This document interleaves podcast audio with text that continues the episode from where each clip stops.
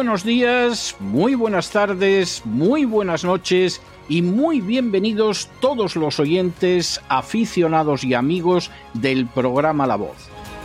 La Voz comienza ahora un nuevo crowdfunding para su décima temporada, la que corresponde a 2023-2024. Lo hace además en unos tiempos en que la libertad está más amenazada que nunca en España, en Hispanoamérica y en el resto del mundo.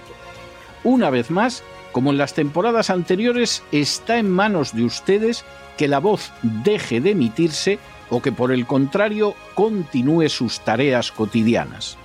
Debido a la crisis económica, al cambio del dólar en relación con el euro y sobre todo a la censura persistente de este programa en las redes con su correspondiente desmonetarización, en esta décima temporada nos vemos obligados a aumentar el objetivo del crowdfunding hasta la cifra de 150 mil dólares.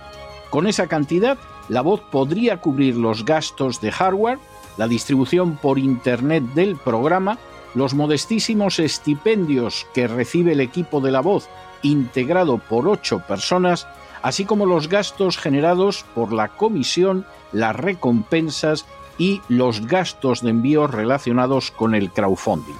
Por supuesto, una vez más, la décima vez, como cada año, son ustedes los que deciden.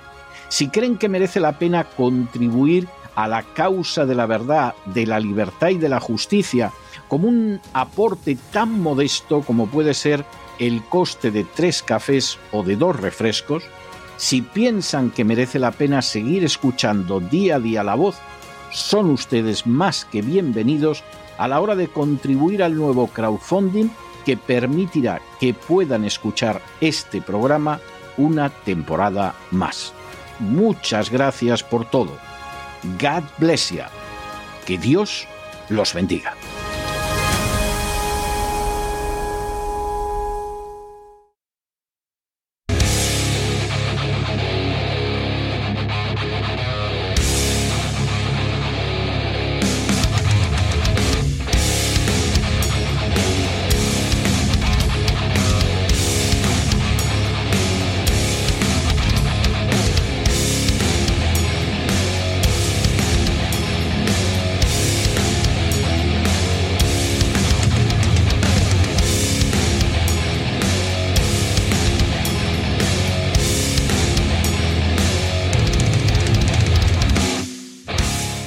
El Cao con César Vidal y Gustavo Vidal. Estamos de regreso y estamos de regreso para ese eh, anticipo que tenemos todos los viernes de ese programa absolutamente épico, extraordinario, glorioso, en el que repasamos la historia, el pasado, el presente y casi anunciamos el futuro de ese deporte extraordinario y sin igual que es el boxeo. Como siempre, tenemos aquí a su director, a Gustavo Vidal, para que nos anticipe lo que va a pasar este fin de semana. Muy buenas noches, Gustavo. ¿Por dónde va a ir buscando el CAO este fin de semana? Muy buenas noches. Pues nos vamos a ir a Columbus, Ohio, porque de ahí es nuestro protagonista, ni más ni menos que James Buster Douglas, el hombre que destronó a Mike Tyson. Esto suena un poquito a película del oeste, ¿no? Tipo de a Liberty Balance, sí. Sí, en realidad es que fue el hombre que le pudo ganar. Había una revista, eh, creo que era The Ring, una de estas de boxeo, en las que ponía algo así como alguien podrá alguna vez ganar a Mike Tyson. Y James Buster Douglas cogió esa revista y puso y yo seré ese hombre. Qué bien, suena muy bien eso. ¿eh? Sí, sí, sí, y efectivamente lo, lo cumplió. Es un boxeador que muy completo, como desarrollaremos mañana, un hombre muy rápido para el peso que tenía, muy técnico, era un boxeador duro, en fin, era, nadie desde luego le daba favorito ante Mike Tyson porque las apuestas estaban 42-1 en su contra, pero dio la campanada.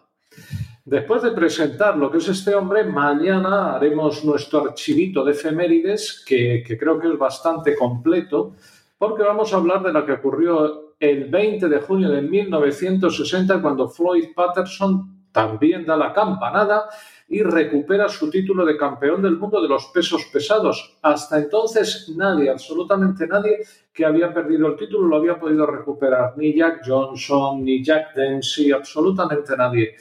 Eh, ni el mismísimo Joe Louis.